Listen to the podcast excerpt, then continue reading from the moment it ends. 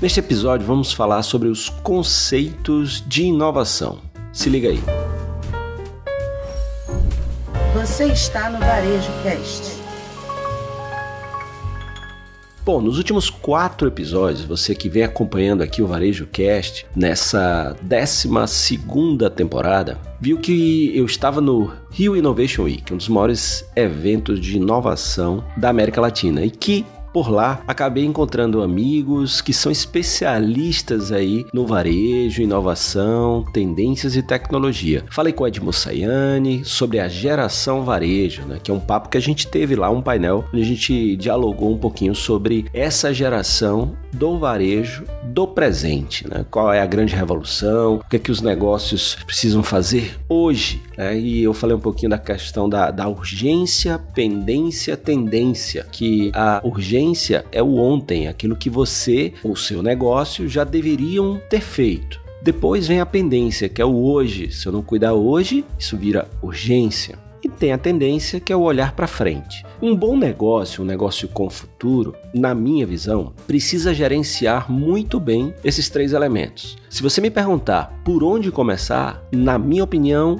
pela urgência, ou seja, é algo que você já deveria ter feito e que ainda não fez e que isso está impactando na reputação do seu negócio, na experiência do seu cliente, nos resultados do seu negócio. Então, dá uma olhada primeiro para o que é que você já deveria ter implementado no seu negócio e ainda não implementou.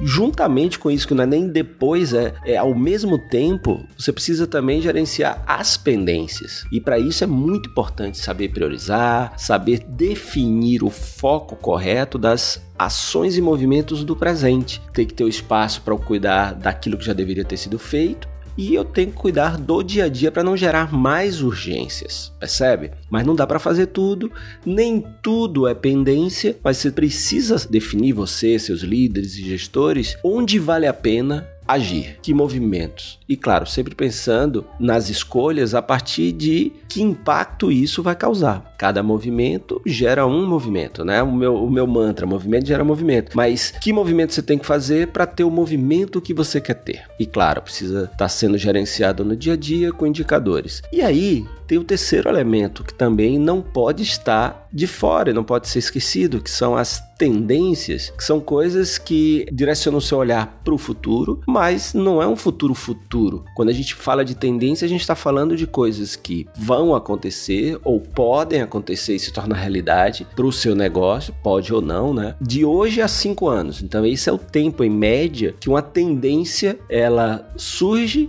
e ela pode se tornar uma realidade. A questão é que tendências você deve mapear a pergunta mais comum que eu, até eu e o Edmu, né, a gente e, e, o Elifas no nosso painel, e isso tem sido muito comum nas palestras que eu tenho feito pelo Brasil, a pergunta é: eu preciso estar no metaverso? E aí o Ed falou muito bem que o varejista hoje, esse, o, que a maioria do varejista do Brasil, né, o pequeno, o médio, ele não precisa se preocupar com o metaverso agora. O metaverso não entra como uma tendência, porque ele está fora do horizonte de cinco anos. Na NRF esse ano, a especialista da GDR, que é um instituto muito bacana de pesquisas, comportamento, tendências, ela falou que é uma coisa para daqui a 10 anos, né? Tem gente que discorda, tem gente que concorda. A grande questão, e aí vale, né? Você que me conhece sabe que onde eu comunico, é, seja nas minhas palestras, nos meus livros, aqui no podcast, de maneira alguma nunca quero ouvir aqui como dono da razão e que você também não precisa fazer aquilo que eu falo. Se fizer sentido, vê, implementa, mas de um jeito que funcione para o seu negócio. Agora, se não fizer sentido, beleza, tá? Não tem problema, a gente continua amigo, espero que você continue aqui ouvindo o podcast e compartilhando com, com mais pessoas. Então, o grande negócio, essa pergunta do metaverso, o Ed respondeu assim, eu logo após falei que concordava. Então, assim, hoje o micro e pequeno negócio, varejista de médio porte, até alguns grandes também, tem outros desafios, tem outros outras tendências, né? Que são tendências mesmo, estão desse horizonte de 0 a 5, e tem as urgências e as pendências para resolver. Então, não coloca muita coisa na sua lista de tarefas, porque senão vem aquela sensação de frustração. O que é possível fazer no tempo que você tem e que resultados você quer ter? Vale a pena investir para ter resultado. Mais reputação, mais venda, melhor experiência do cliente, mais consumo, mais satisfação, é uma equipe mais engajada. Então, isso é muito importante,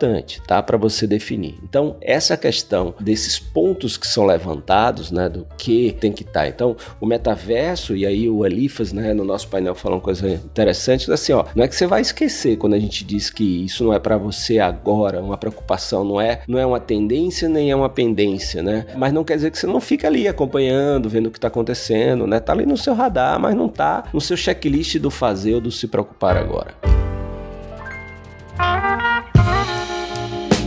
E aí depois, e eu falei com o próprio Alifia sobre vídeos, e a gente tem visto muito como tem crescido a utilização de vídeos por empresa, inclusive uma das coisas que mais crescem, uma das tendências que mais crescem é a utilização de vídeos ao vivo para vendas, né? Isso aí é um, é um sucesso na China, é uma das maneiras que mais se vende por lá. Aqui no Brasil, essa tendência está crescendo, e isso é interessante porque para o micro e pequeno, você acaba adaptando, né? Você não tem aquela plataforma robusta muitas vezes, porque às vezes o valor é muito alto, mas você já tem muitas soluções que você consegue fazer isso, inclusive fazer do seu jeito com o que você tem. Uma live no Instagram, com o link na bio, levando para o WhatsApp, com o Pix, com mandando foto do produto, mostrando o produto na live. Ou seja, eu já vi muito varejista fazer coisa legal do jeito que ele tem, com os recursos que ele tem. Então, eu entendo o conceito de, poxa, ao invés de dizer assim, isso não é para mim, dizer assim, se isso faz sentido para mim, como é que eu posso executar isso da melhor maneira? Maneira. Depois eu falei com, com o Tiago Pessoa de Mello, da Lynx, né? A gente falou um pouquinho mais sobre a importância de sistemas, de tecnologia. A gente está falando agora de, de vídeos ao vivo, a importância da, das redes sociais, né? Então, essa questão de que a sua presença digital é muito importante, mas uma presença digital do jeito que eu, que eu falei na minha palestra, com o seu DNA, com a sua autenticidade, porque a sua autenticidade é uma grande vantagem competitiva. O que a gente está vendo aí por aí, eu digo a gente porque eu, o Thiago, o Elifas, o Ed, é, a gente trocando ideias, é que as pessoas elas acabam, né, muitas vezes, pegando uma ideia né, que ela viu ali na rede e replicando aquela ideia. Então vai criando um monte de coisas iguais e ao invés de você se destacar, você se torna mais um ali no meio, né? Então o grande desafio aí é o que você fizer fazer com o seu tempero, com o seu toque, colocando ali o seu DNA e mostrando o seu lado autêntico que representa você, sua marca. Aí vai no seu tom de voz, vai na formalidade ou informalidade, o seu jeito de fazer é muito importante.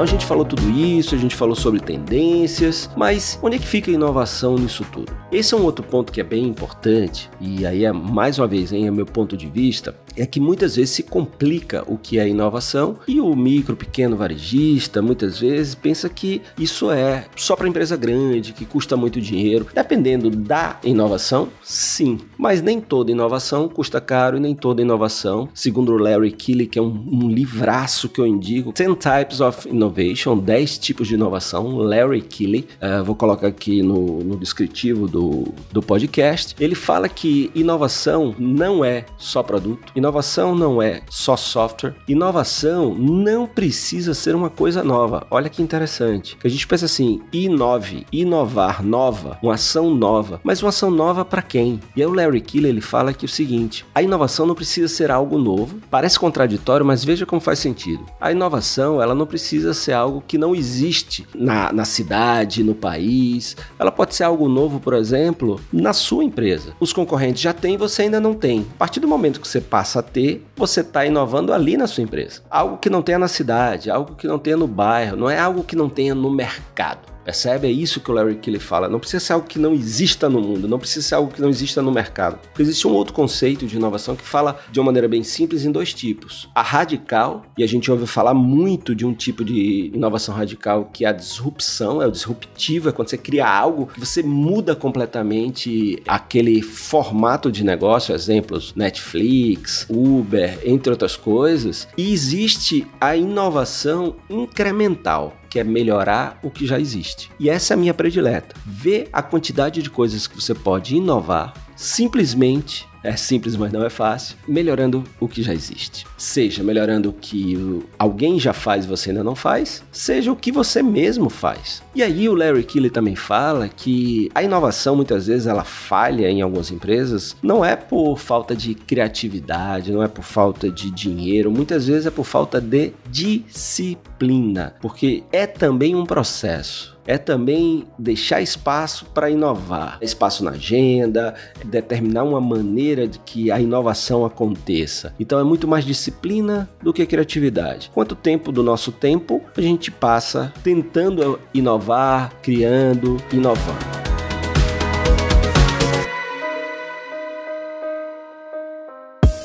Conceito que eu acho muito bacana, para mim um dos melhores, né? Depois de falar dos 10 tipos de inovação do, do Larry Keeler, que ele fala dos 10 tipos, de como e onde inovar, leia o livro que é bem bacana, é o conceito do Silvio Meira, né? Silvio Meira é um dos fundadores do, do CESA, do Centro de Estudos Avançados do Recife, que é um dos maiores polos de tecnologia da América Latina. E ele fala que inovação é tudo que você faz na sua empresa que aumenta a emissão de notas fiscais. Ou seja, inovação para ser inovação precisa melhorar melhorar O Larry Keeley ele fala que a inovação precisa se pagar. Né? Então não adianta ficar fazendo coisas que são muito mais invenção ou fazer coisas que não se pagam. Eu gosto muito desse conceito do, do Silvio, que é, aumenta a emissão de notas fiscais, e isso vai muito ao encontro do que o Larry Keeley fala. A inovação precisa se pagar pensa nisso, tudo que, que a gente falou hoje, nesse episódio, nos últimos quatro episódios, inclusive é, o episódio do, do Leandro, da Seda de Favela, de como é que ele inovou ali na, na comunidade dele, né? Porque o que ele faz existe, mas não onde ele morava, então, então ele inovou ali, isso gera vendas, ou seja, está dando resultado. Então pensa um pouco e reflete aí, você que está me ouvindo, as urgências, as pendências, as tendências. Depois, pensa um pouquinho, poxa, então inovação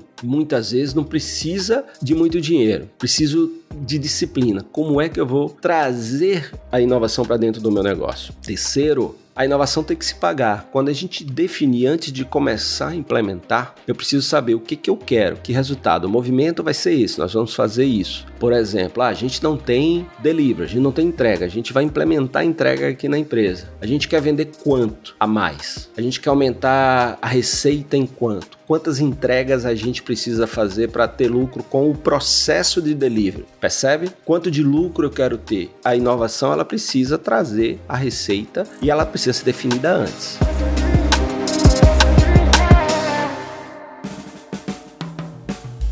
E por fim, pensa o seguinte: toda ação que você for fazer de inovação, ela precisa também ser validada. Além de ser um movimento que gera um movimento que já é pré-definido e tem acompanhamento para saber se ele vai entregar aquilo, tem também a questão de você validar. Então você já não vai fazer aquela inovação, implementar em tudo que é lugar, todas as lojas, todos os canais. Você vai pegar o ambiente menor possível, que você gaste menos tempo, energia e dinheiro, e você vai validar primeiro. Você está falando, ah, Fred, esse é o conceito de MVP, mínimo produto viável. Exatamente. Ali você valida uma ideia e se ela é validada, você expande com ela. Eu gosto até de dizer que não é mínimo produto viável. MVP, melhor validar primeiro. Porque quando a gente tem ideia, a gente acha que a ideia é massa. Mas quem tem que achar a ideia massa? Você ou o cliente e a cliente? E como é que a gente sabe se o cliente e a cliente vão pagar pela ideia? O que você quer ou espera que ele pague? Quando você validar. E como é que você valida? Testando, colocando em prática. Agora, se você coloca em prática já investindo tudo, já criando o produto perfeito, então é melhor. Você faz, aprimora depois da validação. Que aí você investe o dinheiro com menos risco, né? Investe tempo com menos risco também.